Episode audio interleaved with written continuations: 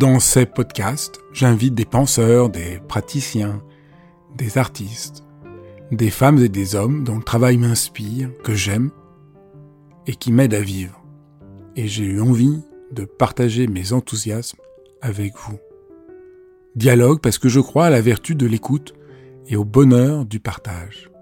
Dialogue parce qu'en un temps où tout devient un peu trop formaté et lyophilisé, j'ai voulu prendre le temps d'écouter des personnes qui ont consacré leur vie à penser, à créer, à faire. Dialogue pour permettre à mes invités de déployer leur engagement et leur conviction sans que leurs paroles soient coupées en petits morceaux. Dialogue pour pouvoir être transformés en les écoutant, transformés par une parole vraie. Regarder autrement son quotidien avec euh, tendresse et curiosité, voilà ce que nous invite chaque jour Marie Robert par son compte Instagram Philosophie et Sexy. Je la reçois aujourd'hui pour euh, son dernier livre qui rassemble toutes ses chroniques. Vous allez voir, c'est passionnant. Bonjour Marie. Bienvenue. Je suis très content de te recevoir dans cet épisode de dialogue.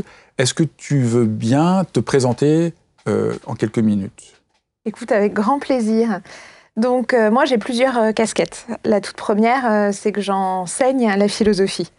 Alors, prof de philo, d'abord à la fac, puis au lycée, et puis j'ai rembobiné pour avoir des plus jeunes enfants, et, maintenant, j'enseigne en atelier philo dès 4 ans. La deuxième casquette, c'est que je suis directrice d'école Montessori, des écoles que j'ai vraiment créées avec mon mari. J'en ai quatre. La toute première à Marseille, il y a 7 ans la seconde à Clichy, il y a 5 ans, puis Paris 16 et Paris 15. Et puis la dernière casquette, mais au fond, euh, le fil conducteur elle-même, c'est la transmission, euh, d'une manière un peu différente, à travers des livres, à travers mon podcast, Philosophie Sexy, et puis parfois à travers euh, des billets sur Instagram. Et justement, ton dernier livre, Une année de philosophie, rassemble une année de ces billets que tu publies tous les jours sur ton compte Instagram. Alors ça fait une somme impressionnante, un parcours impressionnant. Comment t'es venue euh, cette idée?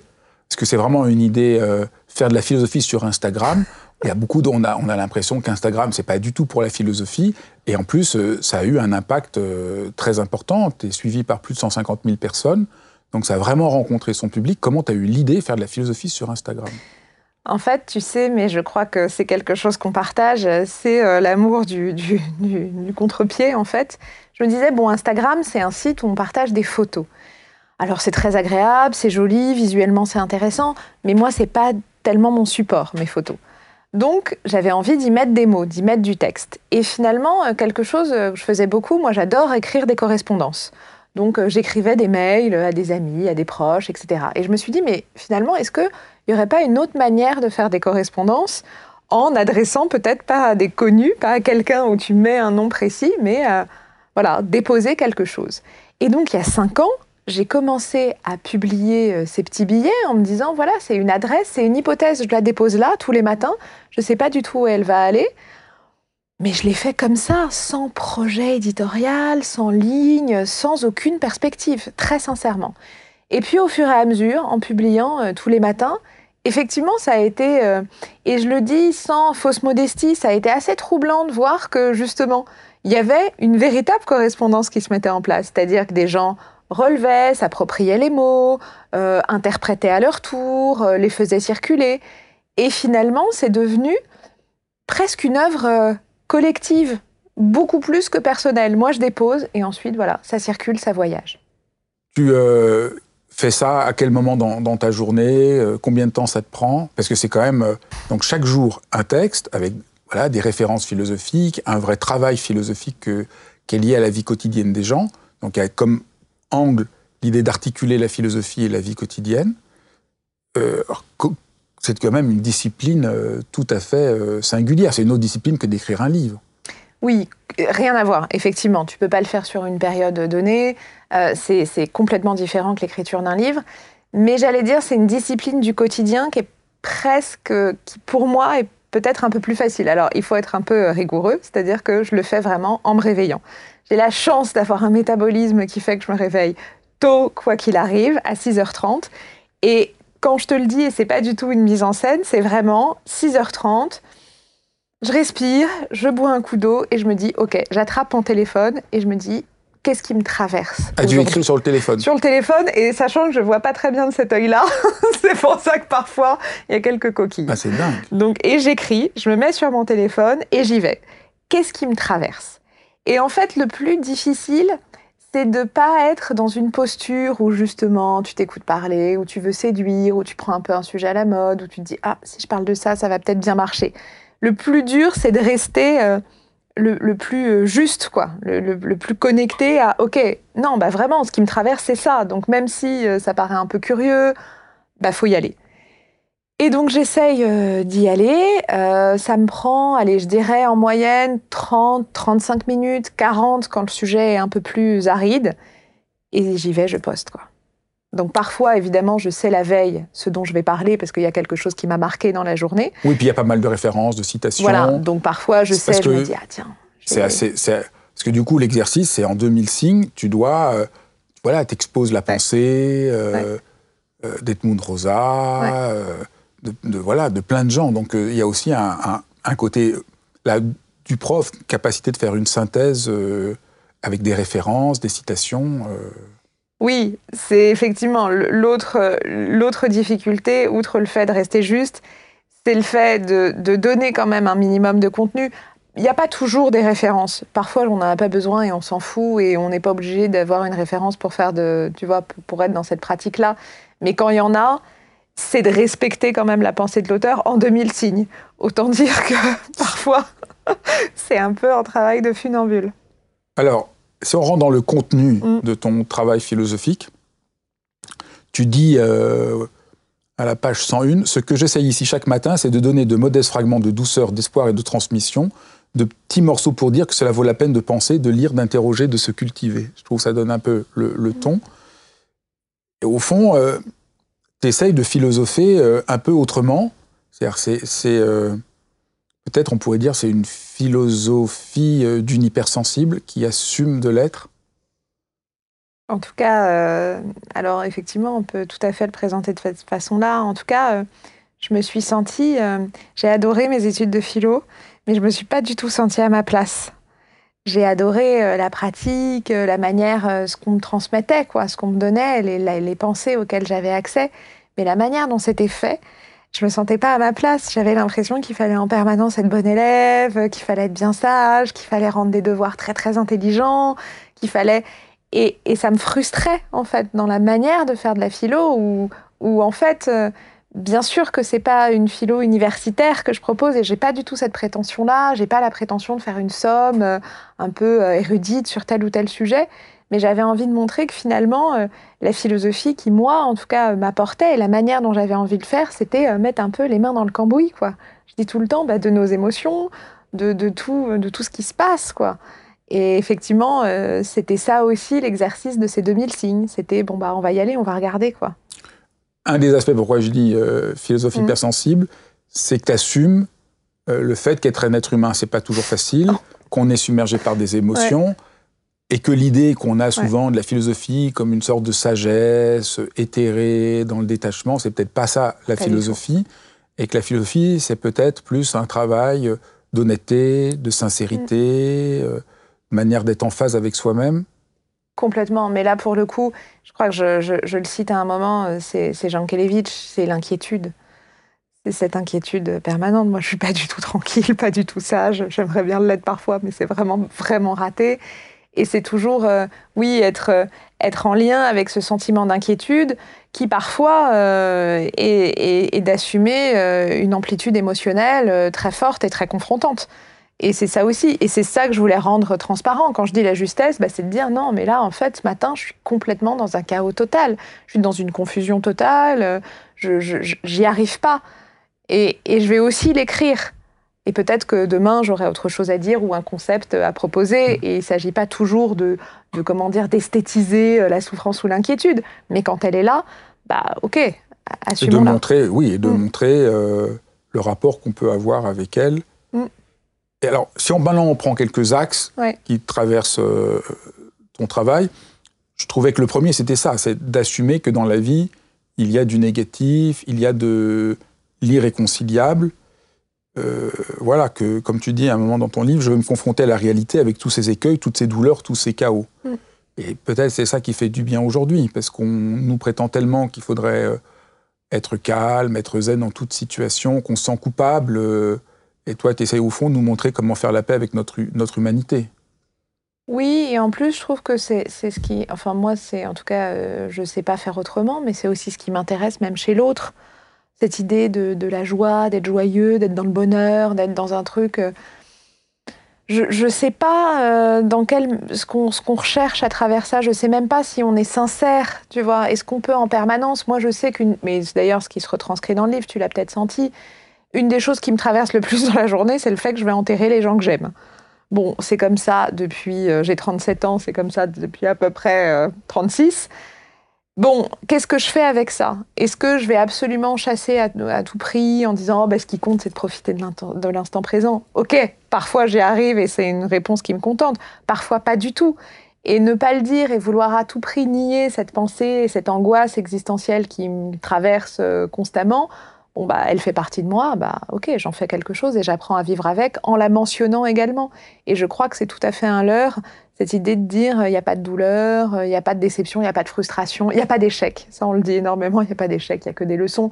Ouais, enfin, parfois, il y a juste des échecs retentissants et euh, c'est intéressant de les partager aussi. Tu dis euh, justement que ce que tu recherches, n'est pas une sérénité factif, mm. factice, des conflits dissimulés, mais au contraire, la capacité euh, à observer le mouvement. Mm. Et c'est ça, pour toi, qui importe dans le dans l'exercice de la philosophie. Et tu parles pas mal de, de, cette question du mouvement, l'analyse du surf et tout ça. Euh.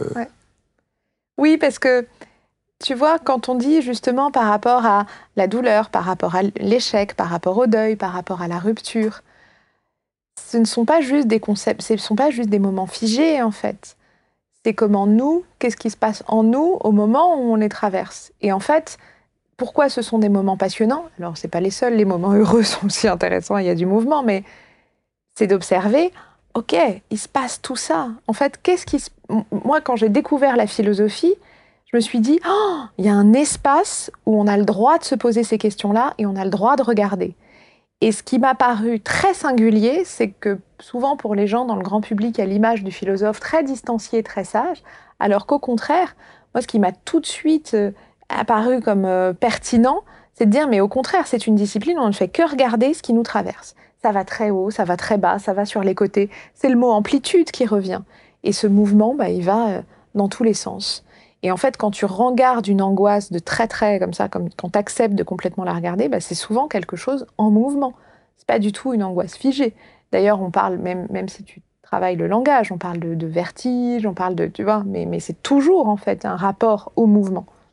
Donc ça, c'était le premier point, mmh. ne pas avoir peur du, du négatif et de l'irréconciliable et que la sérénité, c'est pas factice. Un deuxième thème qui est vraiment, que tu travailles, que, que j'ai choisi de repérer, c'est la confiance. Mmh. Tu parles souvent, voilà, de, de, comment tu perds confiance en toi, qu'est-ce que c'est la confiance? Est-ce que tu veux bien euh, voilà, rassembler quelques-uns euh, des éléments de ta ah bah, réflexion? Je pense que ça, c'est vraiment le travail de ma vie. C'est-à-dire, euh, pareil, au même titre, qu'on explique à quel point euh, la, voilà, il faut être dans la joie, on explique beaucoup qu'il faut être dans la confiance. Moi, j'ai pas encore réussi à avoir euh, confiance euh, en moi. La question de la légitimité et de la confiance m'habite en permanence. J'ai toujours l'impression d'être un peu nul, un peu à côté de la plaque. Et c'est pas quelque chose de, l'ordre de l'autoflagellation, c'est juste de dire c'est compliqué en fait d'avoir confiance en soi. Mais tu donnes quand même beaucoup de pistes. Peut-être on peut en partager. Ben oui mieux. Tu parles, tu parles beaucoup de pistes. Tu essayes par exemple de montrer, euh, tu essayes déjà d'analyser comment la perte de confiance se, manifeste, comment la perte de confiance, on glisse doucement. Euh, d'abord, euh, on commence à douter, puis on trébuche, mm. puis du coup, ça débouche sur l'autocensure, puis du coup, on se trouve nul, puis du coup, on n'ose plus. Donc là, il y a tout le mécanisme. Ça parlait juste d'un petit doute au début, et tu décris très bien. Et puis, tu remarques aussi que est-ce que la confiance, c'est pas euh, la confiance en soi, c'est pas euh, la confiance en l'autre, la capacité à sentir euh, que la terre nous porte. Je, répète ce que ce que tu dis et je, trouve que c'est en tant que philosophe, moi, tous, tous les philosophes qui ont travaillé sur la confiance sont un peu frappés du discours ambiant sur la confiance qui serait une confiance en soi-même comme une sorte d'entité euh, figée. Et au fond, ils découvrent que la confiance en soi, c'est aussi une confiance dans la vie, dans l'autre. Oui, alors tu sais, c'est vraiment euh, cette idée de la confiance, c'est-à-dire que voilà, quand je te dis, moi j'essaye de, de quand, quand j'essaye de réfléchir à la confiance que j'ai en moi, euh, si je me prends que moi, j'y arrive pas du tout quand je suis confrontée à l'altérité et finalement à l'action, parce qu'en fait, moi, la seule chose qui me donne confiance, bah, c'est d'agir et d'agir avec les autres. Et je me dis souvent dans ces moments-là, et effectivement, tant mieux si ça, si ça se retranscrit dans le livre, que finalement, euh, c'est le lien aussi avec le développement personnel. Moi, je ne suis pas très très forte en développement personnel, je préfère le développement collectif. Je me méfie beaucoup, enfin, je me méfie de moi-même. C'est-à-dire qu'au bout d'un moment, je patauge si je reste dans mes propres idées, si je reste enfermée euh, dans mes réflexions. Par contre, quand on se retrouve justement dans un dialogue, dans l'action, dans la construction collective, là, tu t'aperçois, ah tiens, on a réussi à faire ça. Et là, tu la vois, la confiance en acte. Parce que justement, l'autre t'a donné la main et t'a emmené quelque part. Et finalement, tu te poses plus ce doute de départ. Tu vois, bah, en fait, il disparaît, puisque il disparaît au profit d'une construction collective qui, elle, est effective. Donc, euh, c'est souvent une bonne porte de sortie. Et tu, euh, tu évoques euh, Emerson. Est-ce que tu, tu veux revenir sur ce que dit Emerson et en quoi il peut nous aider à comprendre la confiance? Oui, en fait, la, confiance, alors je ne sais plus quel passage je cite dans ce livre-là, parce que j'en parle souvent d'Emerson, euh, c'est vraiment cette idée de, de, de comment dire, d'être dans la créativité aussi, et de se plonger, et d'ailleurs c'est ça euh, qu'il évoque dans son fameux discours aux étudiants d'Harvard, en fait accepter de vous créer vous-même en étant aussi, en assumant totalement cette singularité. Et à un moment, c'est aussi de se dire, mais est-ce que la question de la confiance, elle est pertinente? En fait, si tu es dans une... Euh, si si tu, tu, comment dire, tu arrives à être avec le plus de justesse et le plus de sincérité possible, la question de la confiance, elle disparaît en fait. Parce que tu vas, tu vas faire, tu vas tisser, tu vas broder, tu vas avancer dans l'existence, sans te dire ah, attends, quelle attitude? Parce que quelle attitude ce serait d'avoir confiance? Bon, bah, Emerson euh, balaye tout ça en disant mais l'attitude, c'est de créer sa vie, hein, pas après pas. Alors, une troisième notion, c'est l'attention. Ouais. Pourquoi c'est une notion euh, importante? Dont on parle peu On parle beaucoup de confiance. Et pourquoi euh, l'attention, c'est important? Alors ça, je pense que pour le coup, la thématique de l'attention, même si j'en parle pas forcément directement, elle est beaucoup venue de mon travail dans les écoles. Euh, c'est le nerf de la guerre, euh, dès le plus jeune âge. Cette manière de, pas du tout, euh, de ne pas du tout réussir à, être vraiment concentré sur un sujet, à faire attention aux choses autour de soi. C'est quoi l'attention? Moi, j'ai vu les enfants autour de moi ne pas du tout prêter attention à leur environnement, aux choses qui les entourent, non seulement à eux-mêmes, non seulement à l'autre, mais aussi à tout l'environnement. Ne pas du tout, du tout. Et ça m'a beaucoup troublée en fait, parce que je me suis dit, mais si tu ne fais pas du tout attention à ton simple cadre, et alors d'une manière euh, vraiment euh, pragmatique, c'est-à-dire ne pas du tout savoir que là, il y a des livres, qu'il y en a un qui a un petit bout de tranche euh, un peu rouge, parce qu'on ne fait pas du tout, du tout attention, et ben en fait, c'est là aussi où tu te sens complètement perdu dans la vie. Et quand tu as des enfants, quand tu te balades dans une école et que tu leur dis tout d'un coup, fermez les yeux, décrivez-moi ce qu'il y a autour de vous. Et je te promets, certains sont absolument incapables de décrire l'espace dans lequel il se trouve, eh bien, si tu le mets à une échelle plus importante, tu comprends pourquoi, quelques années plus tard, adolescents ou adultes, ils sont complètement paumés. Littéralement paumés. Parce qu'en fait, ils savent pas du tout, du tout où ils sont. Donc, pour moi, l'attention, c'était aussi cette capacité, alors il y a plein d'autres définitions, mais cette capacité à, à, à, être, à être présent et en lien avec les, les, les éléments qu'il y a autour faire attention à la personne en face de soi, faire attention avec toutes les choses qui nous entourent. Et, et finalement, euh, c'est un sujet qui me semble important dans notre construction. Tu aimes beaucoup les mots étrangers. Beaucoup de, de, de, chroniques euh, viennent de la découverte de mots étrangers et mm. qui permettent de, penser quelque chose de, particulier. Alors, je ne sais pas du tout comment on le prononce en coréen, Wabyong peut-être. Euh, et là, c'est toute la notion que tu essayes de repenser la colère. Et donc, ça, ça partie de tout ce qu'on a expliqué. Tu essayes de penser euh, une, forme, une philosophie qui nous réconcilie avec euh, nos émotions, avec les troubles que nous vivons dans la vie plutôt que de nous en couper. Et donc, as, à partir de ce mot coréen dont tu vas nous expliquer le sens, tu as une sorte de réhabilitation de la colère.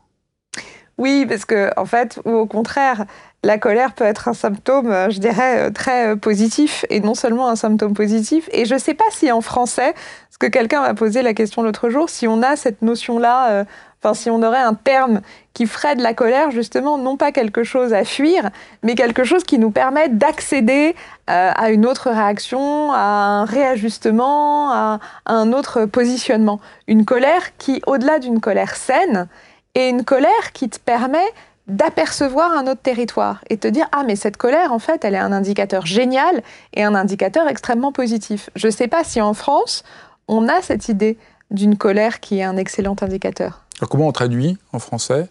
Bah, je ne sais pas exactement euh, quelle est la traduction. J'en propose une? Oui, maladie du feu. Maladie du feu, oui. Alors, oui, c'est pas mal. C'est pas mal. C'est alors ce qui serait une traduction qui est bon et pas la traduction effectivement euh, littérale parce que le mot, je sais plus exactement, mais c'est vraiment l'idée d'un embrasement. Alors peut-être que ça pourrait euh, voilà être maladie du feu embrasement, mais c'est magnifique d'imaginer que cet embrasement, bah, il fait, il permet aussi de voilà de faire renaître et de balayer. Tu peux donner un exemple d'une colère euh, comme ça qui serait un embrasement qui permettrait de voir un nouveau territoire? Bah écoute, je sais pas, mais je ne sais pas si j'aurais un exemple. J'en aurais deux, en tout cas, dans la vie personnelle, un embrasement, euh, c'est aussi l'idée de se dire, euh, tout d'un coup, tu vois, je, je, je, supporte plus, en fait, la relation dans laquelle je suis, tout simplement. Et cet embrasement, en fait, il est important de l'écouter. Je supporte plus, bah, je change, je quitte mon port d'attache, en fait. Et à l'échelle collective, c'est fondamental. Les embrasements, toutes les colères nées euh, dans la société, de les accepter et de les écouter, permettent de structurer la société différemment. heureusement qu'on a eu des embrasements, et je ne parle pas que d'exemples comme euh, la Révolution française ou autres, mais qui sont des embrasements. Hein. Mais cette idée de dire, attends, mais c'est une colère qui permet un repositionnement. Et les ruptures, les crises sont des maladies du feu. Tu dis, euh, en raison d'une culture qui valorise l'harmonie, mm. on croit que les sentiments de colère doivent être réprimés, alors que lorsque la situation sociale injuste se perpétue, mm. La colère réprimée s'accumule, se, se, densifie, mm. et c'est ça qui pose problème. Bien sûr, et c'est ça qui fait justement que là, on arrive, non pas dans une maladie du feu, mais dans, une, dans, dans, dans des clivages sociaux bien plus graves finalement, et qui deviennent justement des clivages irréconciliables. Mais on valorise pas, et là encore, d'un point de vue euh, pédagogique, on passe le temps euh, dès l'enfance à nous dire te mets pas en colère. Surtout te mets pas en colère. Mais quelle force d'être capable de ressentir cette maladie du feu avant que avant qu'elle nous consume. Une autre notion que tu revalorises, qui est pourtant souvent décriée, c'est la fierté. Ouais. Et je trouve que c'est pas mal. on pourrait prendre plein d'exemples comme ça, mais dans, ton travail, tu essayes de valoriser des choses qu'on a tendance à déconsidérer avec, à cause d'une vision un peu lisse, désincarné. Alors pourquoi la fierté, c'est vraiment... Euh, il faut la réhabiliter? Mais en fait, c'est tellement, euh, c'est tellement joli d'être fier. Et c'est pas de la prétention. En fait, on confond beaucoup. Alors, pareil, il y a des raisons sociologiques et il y a des raisons pédagogiques hein, qui font que la fierté, on essaye de la mettre un peu en sourdine parce que ce serait lié à de la prétention et ce serait lié indirectement à vouloir écraser les autres. Je suis fière parce que du coup, les autres ont échoué et je suis fière de moi. Alors qu'au contraire, être de temps en temps, ce qui me paraît paradoxal, c'est on est en permanence en train de parler de la confiance, mais la fierté devrait être tue. Bah oui, mais la confiance, elle passe aussi par le fait de se dire, ok, je suis fière de ce que j'ai accompli. Et être fier de ce que j'ai accompli, c'est juste être capable de s'arrêter un instant, de faire preuve un instant d'attention et de regarder le chemin parcouru et de se dire, bon, bah, j'ai réussi à agir. Et être capable d'être fier de soi, je suis absolument convaincue, encore une fois, que c'est aussi être capable, du coup, d'être fier des autres, sans se sentir menacé euh, quand euh, quelqu'un d'autre euh, réussit quelque chose. Donc, elle est importante parce que c'est c'est réussir à, avoir un peu de, de, de, de tendresse aussi sur, sur ce qu'on a été capable de faire. Tu, tu reviens à Aristote pour essayer d'expliquer la fierté en montrant que la fierté, la nomme magnanimité. Que tu et, veux bien expliquer un peu? Bien sûr, et surtout, il en fait une immense vertu. Et il en fait une vertu de la fierté, non pas, encore une fois, chez Aristote, évidemment, euh, prétention, mais être capable de se dire j'ai été euh, au, bon endroit, en fait. Et c'est pour ça que je peux être fier, en fait. C'est parce que j'ai été au bon endroit. L'homme magnanime est celui qui se juge digne de grandes choses et en est effectivement digne. Donc c'est au fond l'antipode du lâche et de l'arrogant, c'est ça? Hmm. C'est cet entre-deux, c'est-à-dire, c'est pour ça, c'est pas. Euh, comment dire c'est dans l'homme magnanime tel que le décrit Aristote, c'est l'idée de, c'est l'idée de, c'est aussi une idée de l'amplitude. C'est-à-dire en fait, euh, c'est bien de vouloir des grandes choses. C'est bien de vouloir des choses, comment dire, qu'on estime être à notre hauteur. Et, c'est important. L'autre matin, j'écrivais euh, qu'il était parfois plus facile de faire des grands projets que de toujours en vouloir des petits. Et c'est pareil pour les joies. On dit toujours d'un petit bonheur. Mais non, on a aussi envie d'immenses bonheurs. Et au même titre qu'on pourra avoir des immenses drames d'ailleurs. Mais ne, pas craindre en fait cette intensité-là. Et chez Aristote, c'est aussi cette idée de ne pas avoir peur d'être, de viser grand. Tu parles de l'art et j'ai trouvé ça euh, très beau. Tu dis euh, Je me sens belle lorsque je lis, lorsque je vais au cinéma, lorsque je frissonne devant une pièce, lorsque je contemple. Et j'ai trouvé ça, c'est une manière très belle de parler de l'art. Est-ce que tu pourrais essayer de montrer en quoi, justement, l'art nous rend plus beaux et peut nous aider à vivre? En tout cas, à quel point euh, l'art nous, nous, donne une autre dimension à nos vies. quoi. C'est-à-dire qu'en fait, pareil, c'est très difficile d'être en dans, ce contentement de soi-même, d'être seul avec soi-même. Moi, je, l'art m'a agrandi, la littérature a, a fait de moi quelqu'un vraiment, hein, a fait vraiment moi non seulement de quelqu'un de plus beau, mais quelqu'un de meilleur. Je me suis sentie euh, embellie par la rencontre, en fait, avec des œuvres, la rencontre avec des textes qui m'ont, encore une fois, fait accéder à d'autres espaces, à d'autres univers. Et c'est pour ça qu'on ne peut pas, euh, dans cette idée du développement personnel où on se développe que soi, mais on ne peut pas se développer soi sans avoir accès à d'autres, à d'autres pensées, à d'autres critères qui vont tout d'un coup mettre un éclairage différent. Donc euh, ça, me, ça, me semble, ça me semblait important. Moi, je trouve c'est beau de parler de ça. Qu'on va, mm. écouter un morceau de musique, ou voir un tableau, ou lire un livre, pour sentir plus beau. Pour je trouve qu'on parle très rarement comme ça de... Mais tu sais, c'était cette idée d'ailleurs, de même de ce nom de, de compte Instagram, en fait, philosophie sexy. Alors évidemment, c'était pour faire sourire avec l'idée que souvent on n'associe pas le mot philosophie au mot sexy, mais qu'il n'y avait rien de plus attractif en fait que, que la réflexion. Et l'art nous permet d'accéder à une autre réflexion, à une autre douceur, à une autre à des espaces insoupçonnés en nous aussi parfois. Quand tu regardes un film et tout d'un coup tu te dis ah je savais pas que j'avais ça en moi en fait, je ne savais pas. Un autre, une autre question, c'est euh, trouver le bon moment.